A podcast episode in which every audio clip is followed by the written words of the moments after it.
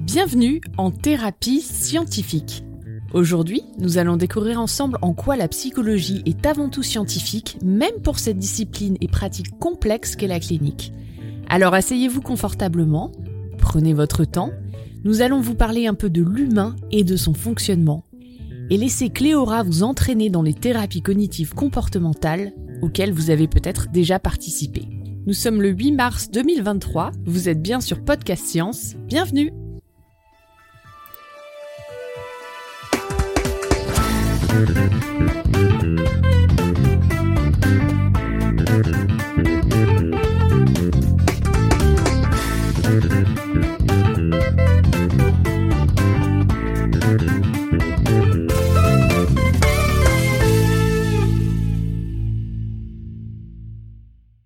Bonjour à tous.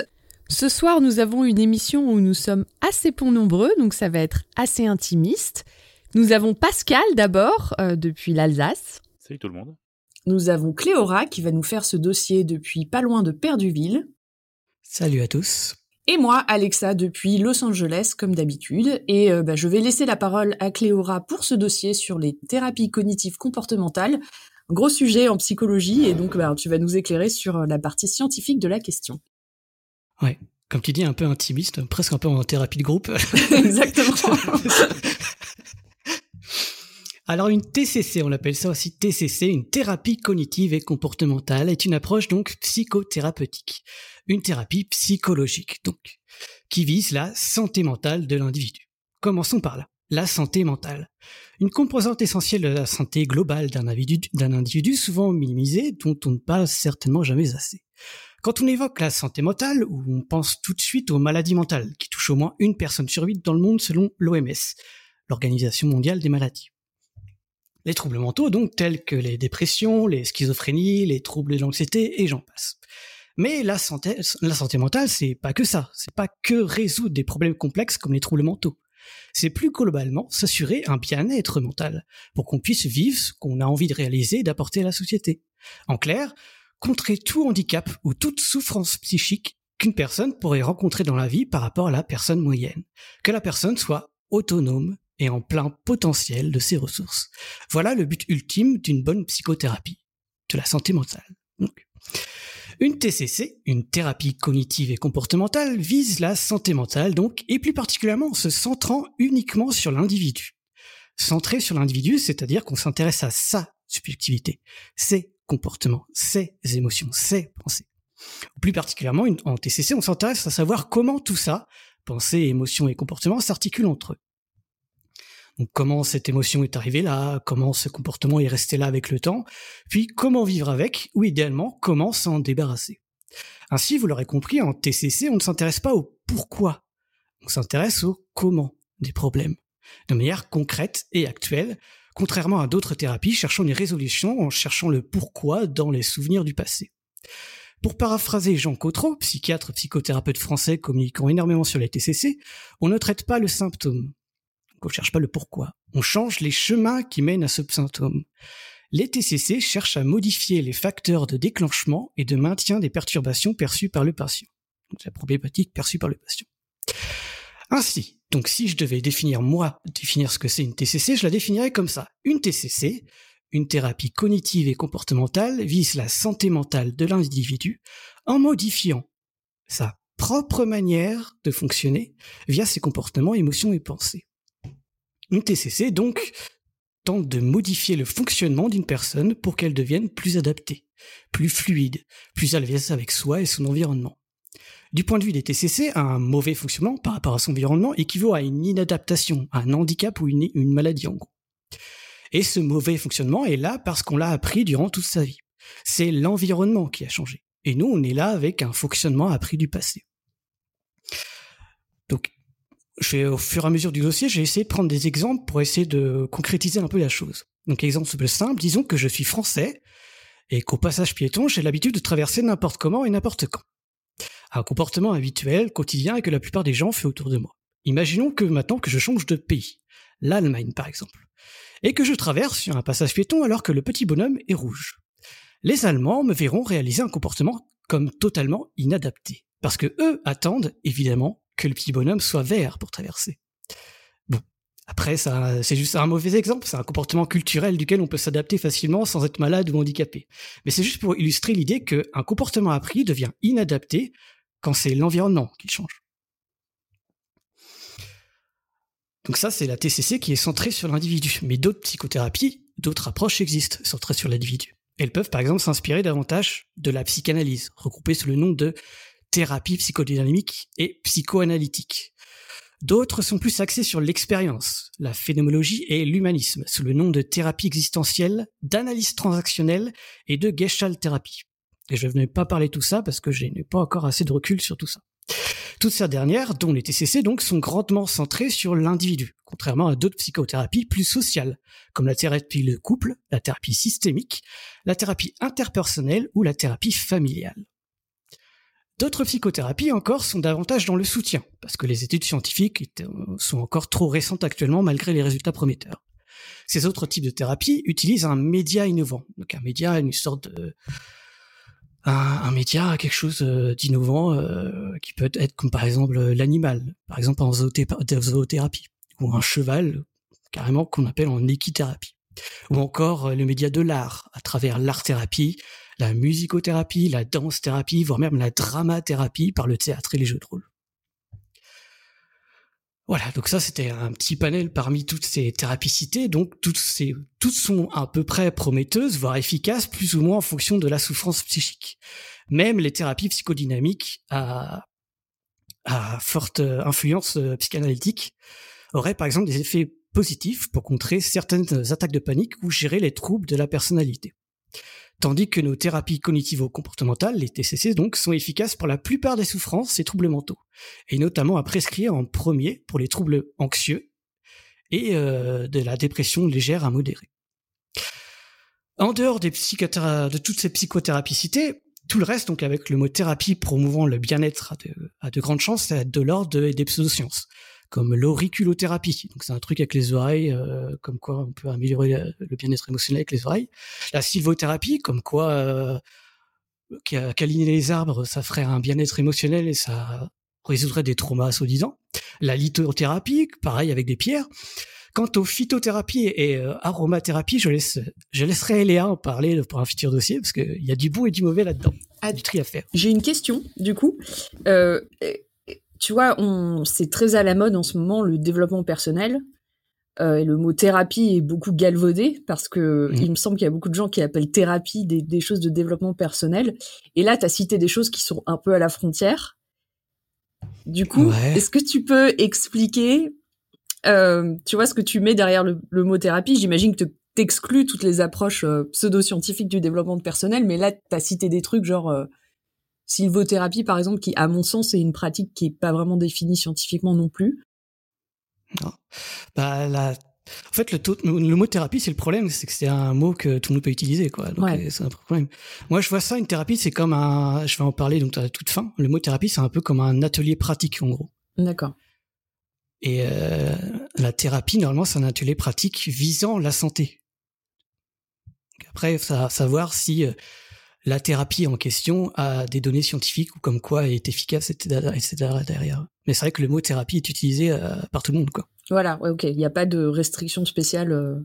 C'est pour ça que j'ai essayé de faire un vaste, euh, de voir un peu tous les mots qu'il y a derrière thérapie, en fait. D'accord. De la psychodynamique jusqu'à la phytothérapie et les TCC qui sont des thérapies aussi il y a un peu de tout et, et de rien à manger dedans. Quoi. Voilà, avec plus ou moins de validité derrière euh, l'efficacité. Et justement, donc la meilleure au niveau de validité scientifique, c'est la TCC, la thérapie cognitivo-comportementale. Car c'est bel et bien la seule psychothérapie ayant autant d'études scientifiques à l'appui. Une TCC, une thérapie cognitivo-comportementale, est une thérapie scientifique, basée sur les travaux scientifiques. Donc pour illustrer comment on étudie scientifiquement l'efficacité d'une psychothérapie, je vais proposer alors d'éplucher une petite étude ensemble. Alors, n'allons pas chercher une souffrance psychique des plus extraordinaires, parlons d'une des souffrances les plus simples que tout le monde peut s'imaginer, un mal de dos quotidien. Car oui, la souffrance d'un mal de dos chronique peut être traitée efficacement par une thérapie cognitive, le saviez-vous? Donc j'ai pris une étude de 1993. Ça remonte un peu, réalisé par des chercheurs de Washington, Judith Turner, psychiatre, et Mark Johnson, psychologue. Tous les deux sont toujours euh, aujourd'hui spécialisés dans les douleurs chroniques. Donc je suis remonté à une étude vieille de plus de 30 ans, de 30 ans tout pile même, car aujourd'hui on mélange pas mal de variables avec les TCC. Alors qu'ici, avec cette étude, on évalue la thérapie cognitive seule, sans les mélanger avec autre chose, sans la combiner avec d'autres variables. De plus, elle est citée par plusieurs méta-analyses sur les thérapies cognitives. Je me remets donc à la crédibilité des scientifiques internationaux sur plusieurs années pour tomber sur une bonne étude à analyser ensemble. Donc dans l'étude, l'efficacité d'une thérapie cognitive est comparée à la fois à une thérapie centrée sur la relaxation et à un groupe contrôle n'ayant aucune thérapie. Trois groupes donc. Plus un quatrième dans lequel on évalue l'efficacité de la combinaison des deux thérapies. Relaxation plus cognitive. Donc pour un total de 102 participants, on a alors à peu près 25 personnes dans chaque groupe qu'on suit avant, pendant et après la thérapie pendant un an. Donc le critère d'inclusion des participants, c'est comme quoi il serait un mal de dos chronique diagnostiqué de, moins de plus de 6 mois. Donc les participants faisant partie du groupe de la relaxation suivent une séance hebdomadaire d'entraînement à la relaxation avec un praticien, donc un professionnel de la relaxation qui s'y connaît bien. Puis pour la pratiquer quotidiennement avec l'aide d'audio, euh, d'enregistrement audio, etc. Quant aux participants faisant partie au groupe évaluant la thérapie cognitive, ils suivent un protocole d'une thérapie cognitive classique avec un ou une thérapeute, pareil, avec un praticien euh, euh, professionnel euh, qui a suivi une formation pour. Donc une thérapie cognitive classique en quatre points. Premièrement, identifier les émotions négatives liées à la souffrance. Deuxièmement, identifier les pensées inadaptées ou handicapantes liées à ces émotions. Troisièmement, apprendre une manière plus objective et adaptée de penser les choses pour les contrer, donc ces manières automatiques de penser. Et quatrièmement, noter les différentes manières de penser ou d'agir autrement. Je vais en parler ça, tout ça un peu plus tard euh, pour, pour développer un peu comment marche euh, une thérapie cognitive, cognitivo-comportementale. Donc les patients participants sont invités à réaliser ce protocole de manière quotidienne, en notant par exemple tout ça, émotions, comportements et pensées sous une forme de tableau. Donc relaxation et thérapie cognitive, sont à la fois entraînés euh, avec un, praticien au niveau hebdomadaire et sont invités à réaliser ça de manière quotidienne, donc tous les jours. Ensuite, pour limiter les variables qui peuvent influencer l'expérience, ces chercheurs ont essayé de contrôler intelligemment le maximum de variables. Parce qu'en sciences humaines, le problème, c'est que les humains sont, il y a beaucoup de variables qui peuvent, changer le comportement d'un être humain. Donc, par exemple, les attentes et motivations de chaque participant ont été évaluées avant thérapie ainsi qu'un retour sur l'expérience après thérapie. Donc ça, c'est contrôlé. On a aussi contrôlé, euh, ils ont même pris la peine de contrôler que la variable thérapeute ne soit pas prise en compte, parce que peut-être qu'un thérapeute aurait pu être plus efficace qu'un autre, par exemple. Donc ça, c'est des exemples de variables contrôlées parmi d'autres. Quant aux variables mesurées, donc ce qui nous intéresse pour savoir si la thérapie a été efficace avant et après, ce qu'on mesure avant et après la thérapie, ils sont au nombre de cinq, qui sont l'intensité de la souffrance, les difficultés ressenties comme handicapantes, la dépression, le fonctionnement cognitif et pensée inadapté, et une, observation qualitative des comportements et signes visuels d'une souffrance par autrui, soi-disant des personnes entraînées. Alors je dois avouer euh, ne pas avoir bien compris l'intérêt de ce dernier critère, mais peu importe, parce que c'est le seul critère où on n'observe aucune différence avant et après thérapie. Peu importe. Par contre, tous les autres sont jugés avec un questionnaire qui a été standardisé scientifiquement. Alors que l'observation qualitative des comportements, donc comme je l'ai dit, avant, avant thérapie et après thérapie, ce qui a été observé par, les, par ceux qui, ont été entraînés, n'ont pas vu de différence sur les personnes. Cela veut dire, donc grossièrement, en d'autres mots, que peu importe l'intensité des signes visuels de souffrance que la personne fait ressortir, par exemple si elle fait des grimaces, etc., ce qu'elle ressent peut tout à fait d'être une intensité autre. En gros, ce que ça veut dire. Tous les autres critères cliniques donc ont été améliorés quel que soit le groupe, quel que soit le type de thérapie. Fait rigolo, c'est même le cas pour les personnes qui n'ont reçu aucune thérapie, pour le groupe contrôle donc. Juste le fait d'annoncer à ces personnes qu'ils participent à une expérience sur ce qui leur fait souffrir au quotidien permet donc de baisser leur souffrance, un truc de fou. Autrement dit, le simple fait de s'intéresser aux problèmes des gens améliore le bien-être. Irène et Eléa en avaient déjà parlé dans l'épisode 350. Alors ça, c'est très très intéressant parce que euh, je, je me souviens plus de références. Je, peux les retrouver justement, mais j'ai l'impression que si je me souviens bien, il y a quand même eu des études qui ont été publiées qui montrent que justement, en fait, la personne qu'on a en face de soi n'a aucune espèce d'importance, en fait, et que tout le travail vient du patient et pas du tout de la personne à qui on s'adresse. Dont on parlait dans l'épisode 110, c'est Alan qui m'a rappelé qu'il y avait un épisode de podcast où il parlait de Carl Rogers, du coup, qui est une personne qui a développé l'approche de la psychothérapie centrée sur la personne. Du, coup, elle, elle disait que euh, les, études montraient que euh, la qualité de la relation entre le patient et le soignant compte mmh plus que l'approche utilisée et que le truc qui marchait le mieux, en fait, c'est que le patient, on lui donnait l'impression qu'il était euh, vraiment au cœur de, sa thérapie et mmh. qu'il avait du contrôle là-dessus. Mais alors ça, c'est ça, très très intéressant. Ok. Donc ça, en gros, on pourrait presque parler d'effet Hawthorne ou en effet Hawthorne en mode francisé. Donc l'effet Hawthorne, c'est en psychologie sociale, c'est quelque chose assez connu euh, en psychologie, ce qu'on apprend à peu près en université dans les premières années. C'est un effet observé scientifiquement où la première fois donc par des chercheurs qui se sont intéressés aux conditions de travail d'ouvriers dans une usine donc appelée Hawthorne où il montrait en fait que rien que le, simple fait d'être au courant de participer à une expérience, bah, les personnes concernées ont augmenté leur productivité. C'est une des premières fois où on a observé ce fait, scientifiquement. Donc, donc dit plus simplement, s'intéresser aux gens augmente déjà leur bien-être et leur motivation, comme dans notre groupe de contrôle dans l'expérience. Mais pas autant que ceux qui suivent en plus une thérapie appliquée, et ce de manière euh, significative. En effet, l'amélioration des signes cliniques est significativement plus grande pour les groupes ayant reçu une thérapie par rapport au groupe contrôle. Donc ça montre donc l'efficacité des thérapies cognitives, mais aussi de la thérapie euh, basée juste sur une relaxation. Ces signes cliniques sont donc, je le rappelle, l'intensité de la souffrance, les difficultés ressenties comme handicapantes, la dépression, carrément, donc tous les signes dépressifs, et le fonctionnement cognitif lié aux pensées inadaptées. Tout ça sont améliorés grâce à une thérapie cognitive ou une simple thérapie de relaxation. Donc ça, c'était leur première hypothèse, validée donc. Toutes les thérapies sont plus efficaces que le groupe contrôle. Les chercheurs aussi avaient formulé trois autres hypothèses comme quoi ils observaient des différences sur certains signes cliniques mesurés entre les trois groupes. Donc le groupe de la thérapie cognitive seule, le groupe de la relaxation seule et le groupe ayant reçu les deux thérapies.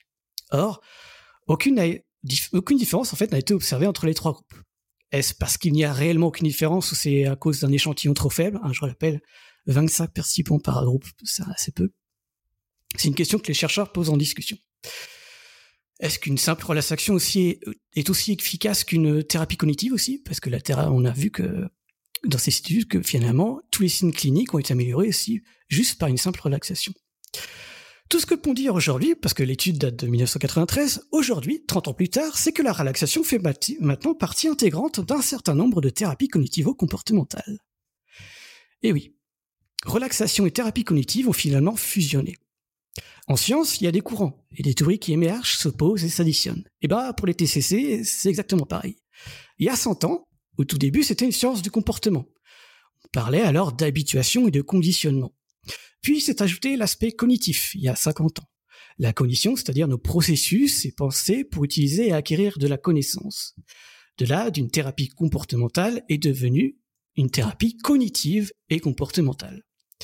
Et enfin, depuis une vingtaine d'années, donc depuis à peu près le début des années 2000, s'est ajouté l'aspect émotionnel, ou relationnel si le mot pouvait exister. On a l'habitude d'enseigner ça comme les trois vagues des, TCC. La vague comportementale, il y a 100 ans, la vague cognitive, il y a à peu près 50 ans, et la vague émotionnelle, il y a une vingtaine d'années. Donc je vais pas m'attarder là-dessus parce qu'il y a déjà pas mal de ressources sur Internet. Et c'est tout un cours magistral avec plein de notions, donc euh, conditionnement, habituation, etc. Et de noms, donc euh, Skinner jusqu'à Bandura, Pavlov pour l'aspect comportemental, Beck ou Ellis pour l'aspect cognitif, Rogers, qui a cité d'ailleurs Eléa dans, euh, dans les petits extraits audio, ou Hayes pour l'aspect humaniste et émotionnel. Bref, ça c'est donc tout un cours magistral. Ce que je vous propose plutôt est de détailler les cinq grandes lignes, les cinq grandes étapes du déroulement d'une thérapie cognitivo-comportementale. TCC qui, comme on vient de le voir, avec euh, la prise en compte, euh, qui prend en compte aussi le côté émotion et relaxation, contrairement aux idées reçues. Donc qui n'est pas une thérapie froide et mécanique où on applique sèchement des protocoles pour la personne, euh, pour qu'elle soit rentre dans une case ou d'un modèle précis ou parfait. Non, l'individu est pris en compte, contrairement à cette idée reçue. Ses émotions, ses ressentis, bref, sa subjectivité. Les thérapies aussi sont individualisées en fonction de l'histoire de la personne, donc ce qu'il a vécu dans le passé, de ses motivations et de ses attentes. Exemple simple. Une personne qui consulte de sa propre initiative a des attentes et une motivation différentes d'une personne qui est là parce qu'on lui a fortement invité à le faire. Évidemment. Autre exemple, une personne atteinte d'une anxiété sociale parce qu'elle a une faible estime de soi ne sera pas prise en charge de la même manière qu'une personne atteinte de cette même anxiété sociale parce qu'elle a été agressée par un groupe de personnes dernièrement. Ce qu'on vient juste d'évoquer par ces exemples fait partie de la première étape essentielle au déroulement d'une psychothérapie. Donc chercher un peu la cause et tout ce qui est les processus derrière. En termes techniques, on parle d'anamnèse, c'est-à-dire comprendre l'histoire de la personne, son livre de bord en gros personnel et médical, des traitements pharmacologiques aux relations sociales. On parle aussi d'analyse fonctionnelle en psychologie, c'est-à-dire le travail réalisé par le ou la thérapeute pour comprendre la problématique évoquée par les facteurs psychologiques, biologiques et socio-environnementaux, puis commencer à entrevoir les hypothèses, à travailler. Donc si on reprend l'exemple de l'anxiété sociale présente chez deux personnes, chez l'une, elle est conséquente à une agression et chez l'autre, conséquente à une faible estime de soi. On ne doit pas travailler de la même manière cette anxiété sociale, car les processus derrière sont différents. Eh bien, tout ce travail de comprendre les processus derrière, c'est ça l'analyse fonctionnelle. Étape très importante durant une thérapie cognitive-comportementale. Et pour la réaliser, le praticien a plusieurs outils et grilles d'analyse qui existent. Euh, en soi, ces grilles n'inventent pas grand-chose, mais elles permettent de ne rien oublier. C'est plus un mémo qu'autre chose entre le côté contexte social et environnement, avec les stimulus déclencheurs, par exemple si c'est une phobie, le côté psychologique, avec l'histoire de la personne, ses attentes et motivations, le côté biologique du corps, donc avec les sensations et émotions, qui peut être une émotion qui peut être ressentie euh, différemment en fonction des personnes.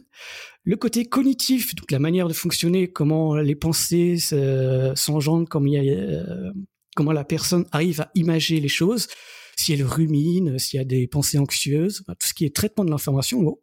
Et le côté comportemental, dans le, dont le comment et un tel comportement s'est maintenu au fil du temps. Donc ce sont les cinq cinq grands thèmes de l'analyse fonctionnelle qu'on prend à chaque fois.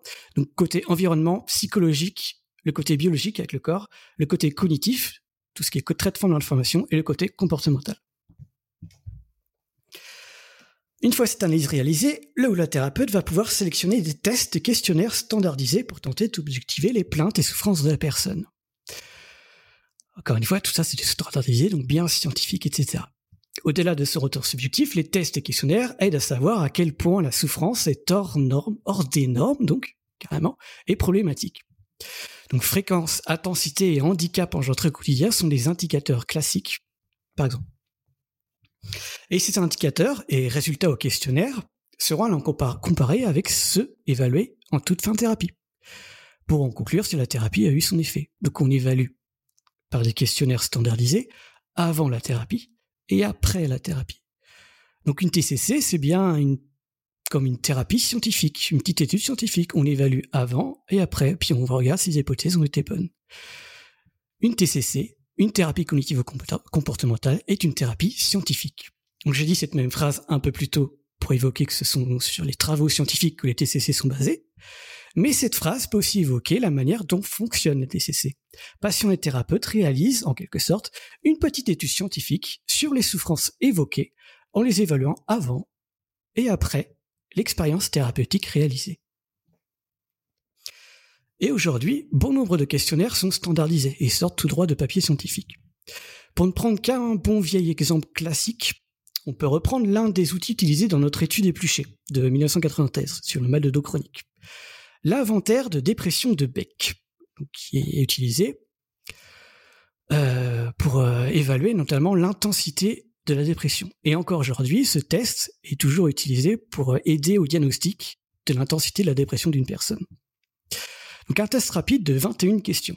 Exemple d'un item, on me demande d'indiquer si je pleure plus que d'habitude, ou si je pleure plus qu'avant, ou si je pleure tout le temps, ou si, finalement je ne suis plus capable de pleurer même si j'en ai envie. Là, c'est un exemple d'outil qui s'intéresse aux plaintes, souffrances et problématiques. Mais un thérapeute ne se limite pas qu'à ça. On prend la personne dans sa globalité, encore une fois. On ne va pas uniquement s'intéresser à ce qui ne va pas, mais aussi à ce qui va bien, aux comportements et processus qui ne sont pas problématiques. Toute cette analyse qui précède la thérapie permet de choisir laquelle prendre et d'individualiser, cette dernière, d'individualiser cette thérapie. Une grande première étape, donc très importante, qui se réalise euh, durant euh, l'une ou les deux premières séances de la thérapie. S'enchaîne ensuite l'accord de la collaboration entre patient et thérapeute. Tous deux se mettent d'accord sur les objectifs à atteindre et donc de la thérapie à suivre. Ça, c'est la rapide deuxième étape, mais ô combien importante symboliquement car elle concrétise en gros le début d'un aller mieux. En psychothérapie, le ou la thérapeute doit jouer carte sur table. Comme dans un papier scientifique. Il doit évoquer ses hypothèses, ses questionnements, et inversement répondre aux questionnements du patient. Si le patient a envie de comprendre telle théorie derrière telle pratique, alors allons-y. Si le patient ne ressent pas un bon feeling ou a envie d'une autre approche de thérapie, alors tant pis. On change de thérapie ou on recommande d'autres collègues plus spécialisés. Et surtout, le thérapeute ne doit pas hésiter de reformuler, encore et encore, pour bien qu'il comprenne les ressentis et les problématiques de la personne. Car oui, malheureusement, tout psychiatre ou psychologue n'arrive pas à lire dans l'esprit les pensées des gens, malheureusement. Des petites techniques d'entretien ici et là fleurissent pour préciser la pensée d'une personne, comme la recontextualisation, la reformalisation, la répétition, etc. Je vous propose un exemple d'un dialogue entre thérapeute et patient, un peu caricatural parce que je le raccourcis, où le patient consulte parce que, je le cite, il n'arrive pas à parler aux gens comme tout le monde le fait. Vient alors un moment où il dit clairement d'avoir peur aux gens. Et là, j'ai enregistré un petit, un petit extrait audio pour bien vous, vous séparer entre thérapeute et patient. Avoir peur des gens, c'est sacrément vague. Alors le ou la thérapeute tente de recontextualiser. Comment ça, les gens? Par exemple, moi, je vous fais peur? Un peu, mais avec vous, euh, ça va. Puis, gros silence. Le thérapeute essaie alors de relancer pour l'inviter à préciser sa pensée. C'est tous les gens ou seulement certains types de personnes? Non, euh, tout le monde. Mais genre, quand. Euh, quand il y a plein de monde, je suis pas à l'aise, quoi. Quand il y a plein de monde, ça vous oppresse au point d'en avoir le souffle coupé? Là, le ou la thérapeute s'est tenté sèchement à une interprétation, comme quelque chose autour d'une attaque de panique. Mais le patient le corrige directement, d'où la nécessité de reformuler encore et encore, voire surinterpréter pour savoir exactement ce que ressent et pense la personne. Non, j'ai, j'ai juste l'impression qu'on va me sauter dessus à tout moment. Vous sautez dessus à tout moment? Répète le thérapeute. Oui, comme si des allaient venir autour de moi pour me regarder de la tête aux pieds. Qu'on vous juge donc Se tente le thérapeute à une nouvelle reformulation. Ouais, et même euh, qu'on se moque de moi. Donc de j'ai peur des gens, on est arrivé à la peur du jugement par les autres. Ce n'est qu'un exemple parmi d'autres pour s'approcher de plus en plus, petit à petit, à ce que pense et vit réellement la personne. Donc encore une fois, en psychothérapie, le ou le thérapeute doit jouer carte sur table, donc quitte à surinterpréter comme dans l'exemple.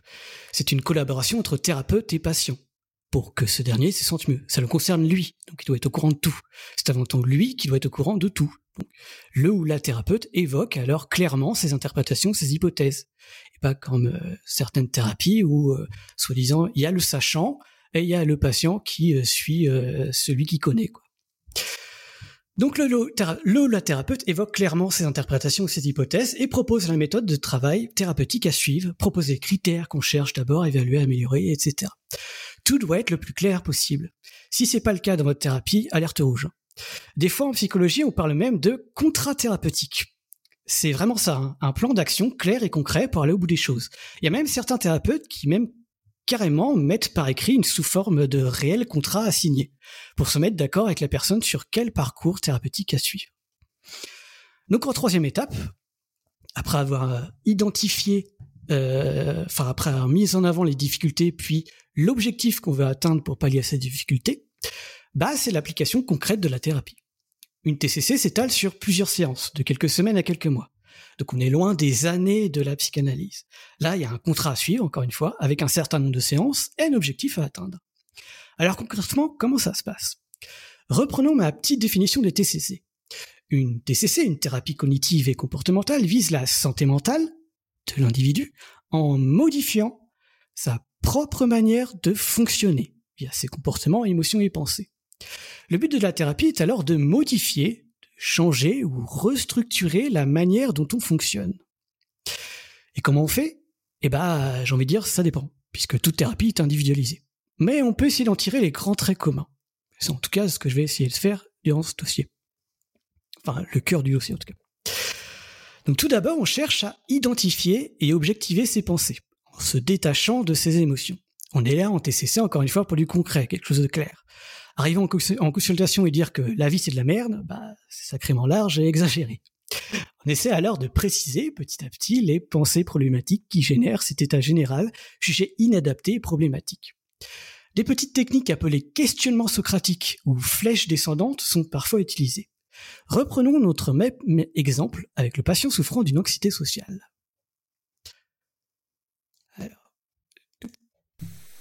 Et même si c'était le cas, et même si tout le monde se moquait de vous, en quoi c'est si grave? Bah, j'aurais, je sais pas, j'aurais, j'aurais mauvaise réputation et je serais affiché par, par tout le monde pour toujours. Et c'est quoi qui vous dérange? Qu'on vous colle une étiquette ou qu'on pense à mal de vous?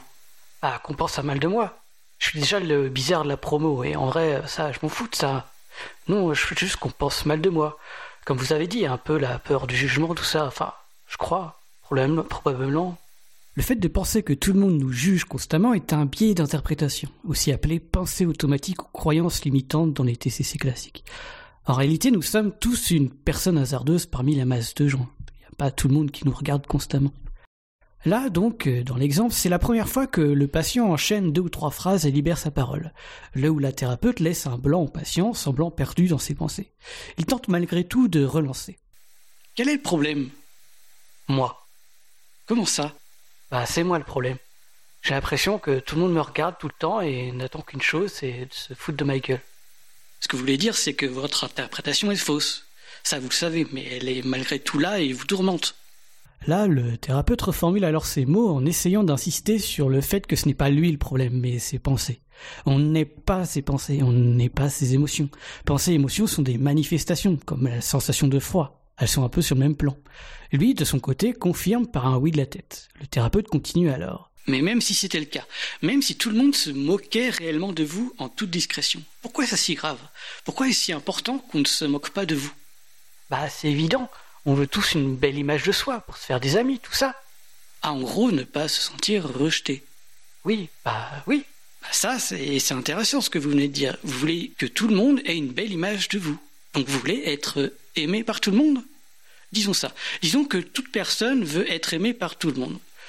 Pourquoi vous, vous voudriez être aimé par tout le monde?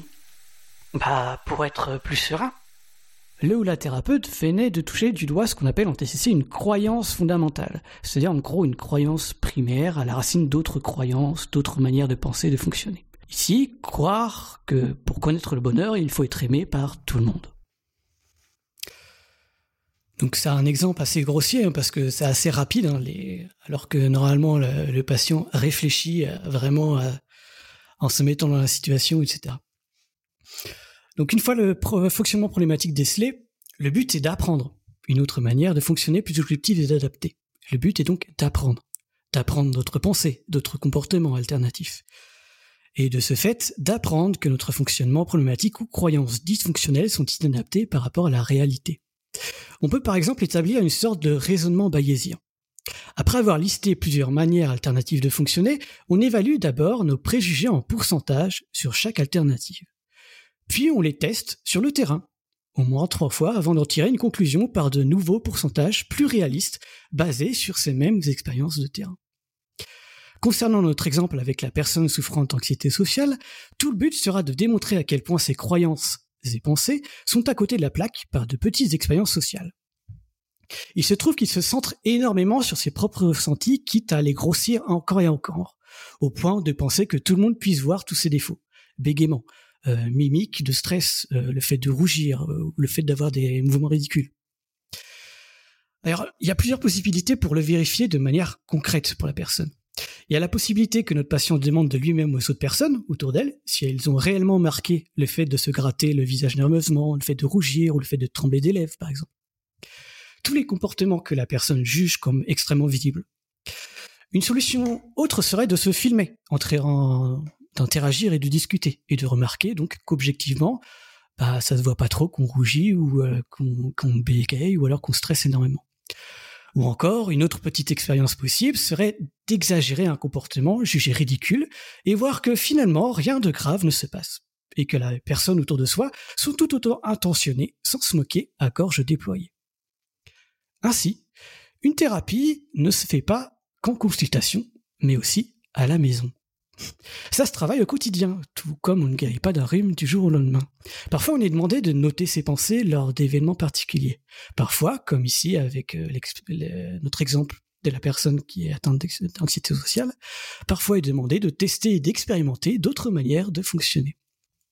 Et la méthodologie est clairement expliquée, encore une fois. Le but ultime d'une thérapie est qu'on puisse, par l'avenir, avoir ce même recul, plus objectif de manière autonome sur nos émotions, comportements et pensées. En termes techniques, on appelle ça la métacognition, c'est-à-dire penser sur le fait de qu'on pense, en gros.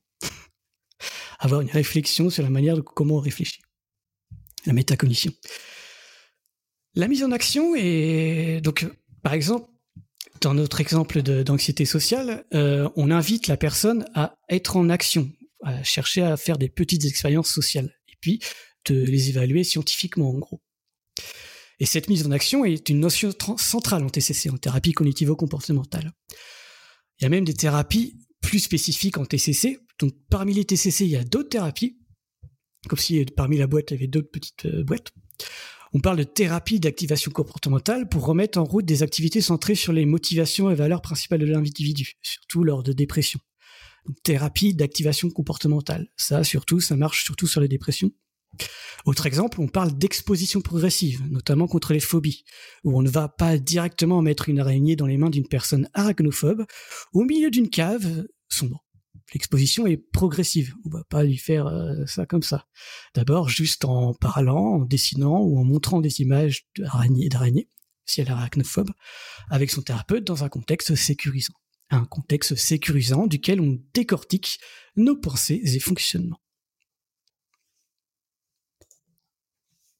Il y a une remarque Non? Encore une fois, une TCC, une thérapie cognitivo-comportementale, ne s'intéresse pas éternellement au pourquoi du passé, mais se focalise sur le concret du comment, aujourd'hui au moment présent pour comprendre le fonctionnement. On invite également le patient à se focaliser, sur ce moment présent, justement. J'anticipais trop la phrase d'après. Donc, il faut que je me concentre sur ce moment présent aussi. Donc on invite également le patient à se focaliser sur ce moment présent via différentes méthodes, que ce soit donc la métacognition, comme euh, je l'ai défini avant, c'est-à-dire réfléchir sur la manière dont on réfléchit, grossièrement, la mise en action ou la relaxation. Cela permet notamment d'aider à la gestion des émotions et à se focaliser sur le moment présent. Pour de plus en plus d'auteurs et de cliniciens, on parle de thérapie d'acceptation et d'engagement, ou encore de thérapie de pleine conscience pleine conscience, c'est-à-dire d'accorder simplement et totalement son attention, toute ta conscience, donc, sur, ce qui se passe là, tout de suite, en ce moment. Donc résolution de problèmes, apprentissage, hypnose, méditation, lecture, jeux vidéo, loisirs et autres activités absorbantes sont tous des exemples d'outils pour laisser de côté notre éternelle boîte à penser et se focaliser sur le moment présent. Qui n'a jamais lu un bon livre sans voir le temps passer? Qui n'a jamais lu? Jouer à un jeu vidéo sans voir le temps passer. C'est ça les activités absorbantes. On se concentre sur le moment présent en oubliant un peu tout ce qu'il y a autour. Donc cela, concrètement, permet par exemple de mettre de côté les ruminations focalisées sur le passé, telles les pensées bouclées sur j'aurais pas dû faire ça, la honte, euh, qu'est-ce qu'ils vont penser de moi maintenant, pourquoi j'ai fait ça, ils doivent me détester. Ou de mettre de côté les anticipations anxieuses du futur, par exemple, je sens que ça va mal se passer, je vais arriver là-bas, je vais trembler partout, je vais bafouiller, je vais rougir, je vais me ridiculiser, comme toujours, et on aura des conséquences graves. Enfin, je sens pas, ça va être horrible. Des, des anticipations anxieuses de ce genre-là. Ainsi, contrairement aux idées reçues, encore une fois, une TCC n'est pas une thérapie froide et mécanique. Non, les émotions et les ressentis subjectifs sont pris en compte. Malgré toutes ces techniques de gestion des pensées et émotions, après, elles sont toutefois difficiles à supprimer. On n'a malheureusement pas un clic droit, puis à la corbeille pour une émotion ou une pensée qui, tricote dans notre corps ou dans notre tête. On ne peut que les gérer ou les accepter. D'où un autre concept hein, très important des récentes TCC, la notion d'acceptation. Le ou la psychiatre ou psychologue cherche à modifier la relation qu'a la personne à sa problématique, plus que de se concentrer sur la problématique en elle-même, qu'on a difficile, qu'on est, que c'est difficile à supprimer. Encore une fois, on n'est pas un ordinateur où on fait clic droit, euh, corbeille pour la pensée parce que celle-là me dérange. On s'intéresse encore une fois davantage au comment du fonctionnement, c'est-à-dire les processus derrière, et pas au pourquoi. En bref, une TCC nous invite, nous invite à prendre du recul, d'accepter que nous sommes qu'un simple être vivant avec des pensées, sensations et émotions, et à revenir à ce qui nous importe le plus dans la vie, nos valeurs et nos premières motivations. Comme on vient de le voir ensemble, des TCC, donc il y en a plusieurs, dont certaines fonctionnent plus que d'autres sur certains troubles. S'y ajoute à cela toute une armada de grilles d'observation, de tests et de questionnaires pour évaluer le tout. Et oui, psychologue, c'est tout un métier. À croire qu'il ne faut pas qu'écouter la personne. Il y a toute une armada de tests, etc. Et ça, sans prendre en compte qu'aussi qu'il faut se mettre à jour scientifiquement. Donc surtout, il y a du boulot pour les psychologues si on veut se mettre euh, à jour scientifiquement pour choisir la méthode la plus efficace possible. Donc oui, une TCC, une thérapie cognitivo-comportementale, est une thérapie scientifique. Scientifique, pas uniquement sur ce quoi, sur ce, pas uniquement ce sur quoi elle repose, c'est-à-dire basée sur les études scientifiques, mais aussi dans sa méthode. Le déroulement même d'une TCC se passe comme une étude scientifique. Peu importe le nom spécifique de la thérapie inspirée, on pose toujours des hypothèses à fond, puis on les teste en évaluant avant et après si la thérapie a eu un effet si on a eu les bonnes hypothèses. Voilà le résumé d'une TCC sur quelques séances. Le ou la thérapeute invite la personne à jouer au petit chercheur. En quatrième étape alors, lors de la dernière séance, après que la thérapie soit réalisée, il est alors temps d'évaluer s'il y a eu progrès ou pas. Encore une fois, tel un petit chercheur scientifique. Donc on reprend les grilles d'évaluation choisies en tout début de thérapie, pour reprendre, euh, pour les coter à nouveau après la thérapie. Puis on compare les résultats. Si les hypothèses ont été bonnes. Si la personne se sent satisfaite, satisfaite, plus autonome, plus en bien-être. Ainsi, contrairement aux idées reçues, encore une fois, une TCC n'est pas une thérapie froide et mécanique, comme je l'entends un peu partout, où on conditionne un comportement comme on conditionnerait un chien à donner sa papate. Non. Enfin, ou en fait, oui. Mais pas uniquement parce que la vie de la personne et ses émotions et ses propres valeurs sont prises en compte. Mais ça reste quand même malgré tout une thérapie basée sur l'apprentissage, voire le conditionnement. Comme le chien qui donne sa papate. Ouais, si on veut. Et justement, en toute dernière séance, on cherche à savoir si bah, le patient donne bien sa papate. Donc en toute dernière séance, on cherche à savoir si la nouvelle manière de fonctionner a bien été ancrée, a bien été apprise. Ou en d'autres termes, si vous préférez, oui, si la nouvelle manière de fonctionner a bien été conditionnée, si vous voulez. C'est la cinquième et dernière étape, le suivi sur le long terme. Le thérapeute propose au patient de se revoir dans plusieurs mois pour évaluer tout ça. Ouais, tel un partiel ou un examen de fin d'études. En effet, bien que nos préjugés annoncent avec de grands mots que les TCC conditionnent, comme si on conditionnait un animal de laboratoire, ou reprogramment, comme si on injectait de nouveaux programme scientifique préprogrammé, en fait, beaucoup de choses reposent sur le même schéma qu'un simple enseignement. Les TCC ne, restent pas plus, pas moins que des thérapies d'apprentissage, des enseignements. On apprend comment à garder une posture plus objective en prenant du recul. On apprend comment rester calme malgré des situations stressantes qui étaient carrément envahissantes avant thérapie. On apprend à prévoir quand est-ce qu'un comportement compulsif va arriver. Bref, on apprend à mieux gérer ses pensées, émotions et comportements. Quelque chose que, petite critique à l'éducation nationale, quelque chose qu'on devrait faire à l'école. Mais bref. On utilise même d'ailleurs un terme pour ça. On parle de psychoéducation. En gros, une thérapie sert à mieux se connaître, comment on fonctionne. Et encore une fois, seules les consultations avec le thérapeute ne sont pas suffisantes. C'est tous les jours qu'on s'adapte et qu'on apprend des choses. Le thérapeute peut alors recommander à la personne des auteurs, autrices et ouvrages auxquels il pourra se référer. Certains parlent de bibliothérapie, encore un mot avec une thérapie, la thérapie par la lecture. Pour conclure, on peut lire parfois qu'une TCC s'apparente à une reprogrammation, comme j'ai dit, ou un reconditionnement. Comme si on nettoyait la fichier d'un ordinateur, en supprimait certains pour réorganiser le tout. Or, contrairement à ces idées reçues, et ce qu'on peut lire ici et là, une TCC n'a pas, pas pour objectif de, de déprogrammer, il n'a pas pour objectif de désapprendre ou de, ou de supprimer les pensées, émotions et comportements gênants. Non. Une TCC a pour objectif non seulement d'apprendre à de vivre avec, en fait, mais aussi d'apprendre un comportement nouveau, incompatible avec ce trouble présenté, au point que ça devienne automatique et qu'il puisse au quotidien l'appliquer pour contrer ce comportement problématique. Une TCC, donc, c'est pas magique. On ne vient pas voir son thérapeute pour supprimer ce qui va pas et puis hop, on repart. Non. On comprend et accepte notre fonctionnement, puis on tente d'apprendre une nouvelle manière de fonctionner. Et ça, comme tout enseignement. Ça demande quelques séances, en plus des devoirs quotidiens à la maison pour le patient actif et engagé. Malgré tout, une TCC est limitée. En effet, on travaille sur les comportements, émotions et pensées. Mais encore faut-il qu'ils soient présents, ces comportements, émotions et pensées.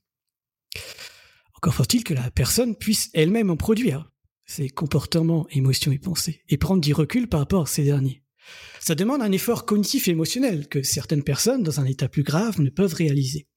Et des fois, oui, même juste le simple de se lever de son lit ou de penser, c'est déjà difficile à engendrer.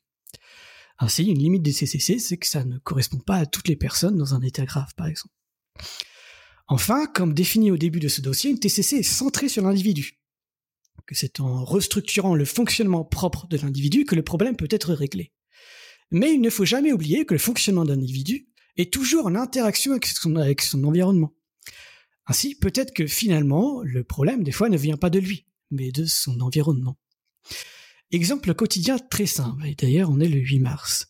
Si une femme citadine sort seule le soir dans la rue, le fait d'être anxieuse et limite paranoïaque n'a rien d'anormal. Ce n'est pas ce fonctionnement qui est problématique, mais bien l'environnement et cette société où sexisme et agression sexuelle sont trop présents et presque sans poursuite. Autre exemple, sur le burn-out, avec Tup et le psychiatre Gaëtan interviewé dans ce même épisode 350. Alors, du coup, est-ce que le hum, concept du burn-out dont on parle actuellement, est-ce que ça relève de la dépression ou est-ce que c'est encore autre chose et Alors, le burn-out, c'est la déprime au travail. Ça veut dire que l'individu ne fonctionne plus trop bien suite à des problèmes au travail.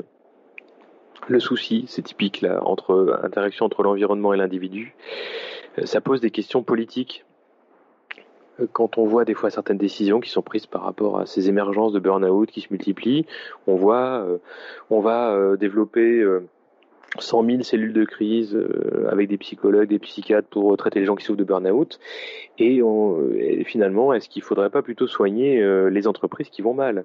Donc c'est des choix politiques. On peut créer des maladies pour éviter de s'occuper de problèmes d'organisation du travail, par exemple. Donc attention euh, aux diagnostics psychiatriques qui peuvent servir à nier euh, des problèmes de société. Les maladies, on pourrait quasiment se dire même chose des sociétés, parce qu'il y a des troubles, alors je sais pas si on peut appeler ça des maladies qui se développent dans des sociétés entre guillemets un peu malades, et, et d'un autre côté aussi, à partir du moment où on parle de comportements anormaux, ça veut dire qu'on considère qu'il y a une norme. Enfin, il y a plein de questions en fait politiques, non scientifiques, qui sont forcément liées à, euh, à de la psychiatrie, etc. Donc c'est vrai que ça, ça donne le vertige, quoi. Voilà, je vous ai permis de mettre une citation euh, d'un épisode parce que c'est quand même extrapolé jusqu'à la société, comme dit Robin.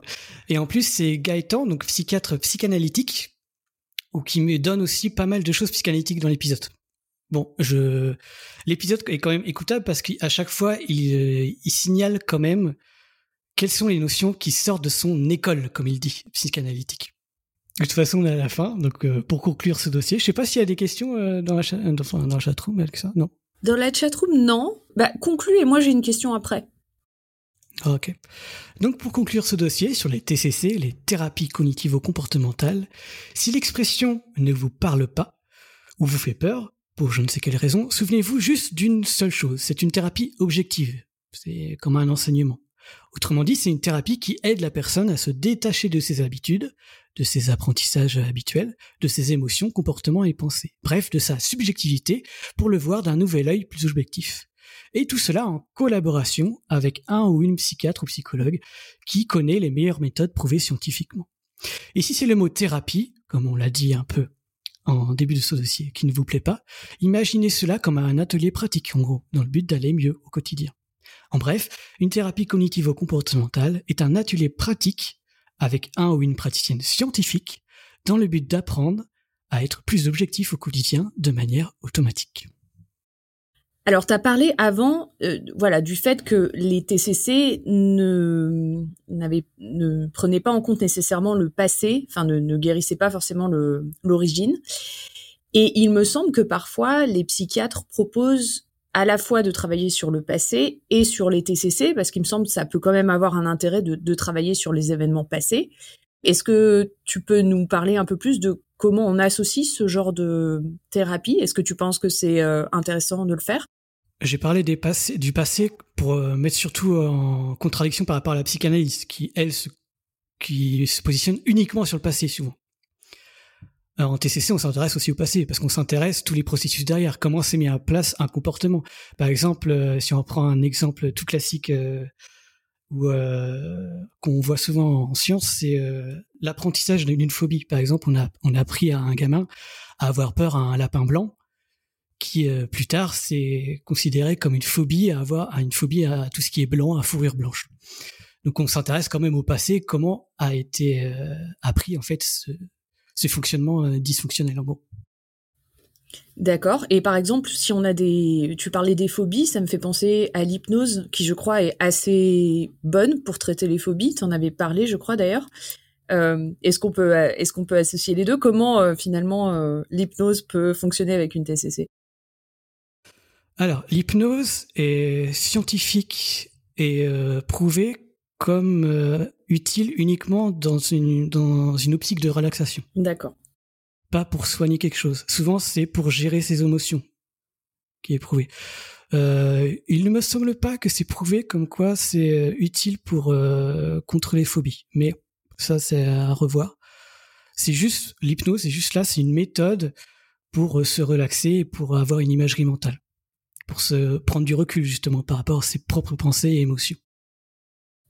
D'accord. Donc en théorie, on pourrait mettre les deux ensemble si jamais on peut se relaxer, mettons, et puis après faire une TCC pour travailler dessus. Tout à fait. Mais il y a plus, euh, de plus en plus, ça se fait en fait. Les thérapies, les thérapies euh, plus euh, plus récentes, là, tout ce qu'on appelle thérapie d'engagement et d'acceptation, etc., combinent un peu les deux. Ils, combinent à la fois la TCC très rationnelle. On va chercher les pensées, pensées qui sont derrière les comportements dysfonctionnels. Donc, par exemple, comme on a vu dans l'exemple de, la personne euh, atteinte d'anxiété sociale, c'est comme quoi elle avait envie d'être aimée par tout le monde. C'était mm. une pensée quand même, une pensée assez basique, à la racine de tout, en fait, de toutes les, tout ce processus derrière.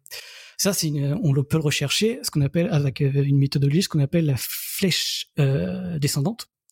Donc, comme je l'ai fait avec un petit, petit extrait d'audio, juste avec des questions, donc de manière rationnelle mais on peut aussi euh, combiner ça avec euh, tout ce qui est relaxation et hypnose aussi, justement. donc, quand euh, pour prendre du recul par rapport à ses pensées, juste pour avoir, pour se détacher de ses émotions. Parce que, parce que des fois, par exemple, ça peut être reprendre un souvenir traumatique et les émotions sont beaucoup, beaucoup trop présentes. Et donc, la relaxation est là pour se détacher un peu de tout ça.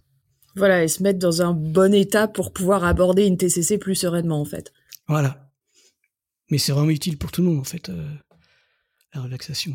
Oui. Comme on l'a vu, comme on l'a vu d'ailleurs dans, dans, quand on a épluché la petite euh, expérience de 93, où on a montré que à la fois la relaxation ou la thérapie cognitive seule, donc relaxation seule ou thérapie cognitive seule, était euh, avait un impact significatif sur les signes dépressifs, etc. par rapport au groupe contrôle donc même une simple relaxation. Oui, et la, méditation d'ailleurs, il me semble, enfin moi quand j'en avais parlé avec des, des psychiatres, euh, effectivement la, la, méditation, ça a un rôle euh, hyper important, même juste sur le bien-être. Euh. Bah, je regroupe un peu ça là-dedans en fait, relaxation, hypnose, pleine conscience, tout ce qu'on parle de, où on essaye de se recentrer au moment présent justement. Ça, moi je mets tout ça dans le tout dans relaxation en fait parce que c'est plus le terme scientifique qu'on utilise. Mm. Alors que méditation, il y a une, plus une connotation de bouddhisme derrière, des trucs comme ça. pareil, pleine conscience, j'aime pas trop le mot non plus parce qu'il y a pas mal de dérivés New Age derrière aussi. Oui, de pseudosciences, etc. derrière ces termes. Donc tu nous as ramené une citation également, et donc c'est le, le moment de la citation. Donc vas-y, tu peux nous la lire. Alors, une grande citation en français de Pierre Janet. Ce sont presque toujours les formes les plus élevées de l'activité humaine, la volonté, la résolution, le libre arbitre, qui ont été étudiées par les philosophes. Mais, quoique cette façon d'aborder la question soit peut-être la plus naturelle, elle est cependant la plus difficile et la plus dangereuse. Les phénomènes les plus élevés et les plus importants sont loin d'être le plus simples, qui empêchent de bien comprendre leur véritable nature, que sont ces pensées très complexes. Les faits les plus élémentaires, aussi bien en psychologie que dans les autres sciences, sont recherchés aujourd'hui de préférence car on sait que leur connaissance, plus facile à acquérir, éclaircira beaucoup celle des formes plus complexes. En clair, ce que veut dire Pierre Janet, écrit en 1889, partir des éléments les plus simples pour entrevoir la psychologie plus complexe après. Ce qu'on fait en science, en gros, la science analytique. On cherche les petits morceaux pour euh, comprendre les processus plus gros. Sinon, on ne fait que philosopher ou psychanalyser, peu importe. C'est une citation donc de Pierre Janet tirée de son ouvrage de 1889, L'automatisme psychologique. Pierre Janet, qui est selon moi si, euh, un ou si ce n'est le pilier de la psychologie clinique et scientifique avant Sigmund Freud, s'il vous plaît. non, mais c'est vrai, ce que tu dis par rapport à la science, finalement, euh, en physique notamment, mais pour plein d'autres sciences, euh, on fait des modèles beaucoup plus simples pour expliquer en partie et le plus de manière la plus la plus complète possible, mais toujours plus simplement des phénomènes euh, dont la complexité nous dépasse. Et la pensée humaine, effectivement, fait partie de ces phénomènes complexes. Je ne crois pas qu'on ait d'autres questions ou remarques. En tout cas, je n'en vois pas, donc c'est peut-être le moment de conclure. Alors on espère que cette émission a été thérapeutique, meilleure qu'une surprenante piqûre de rappel scientifique comme on peut faire d'habitude. On espère aussi qu'on vous a donné des pistes si jamais vous pensiez à une thérapie et que nous avons démystifié ces pratiques parfois très utiles pour notre bien-être. Finalement, on espère qu'un peu de connaissance et de science ait pu infuser consciemment en vous parce que oui, les thérapies et la TCC en particulier ont des fondements scientifiques clairs. Et pour terminer, gageons qu'inconsciemment par l'avenir, vous partagiez la science et que ce soit votre joie.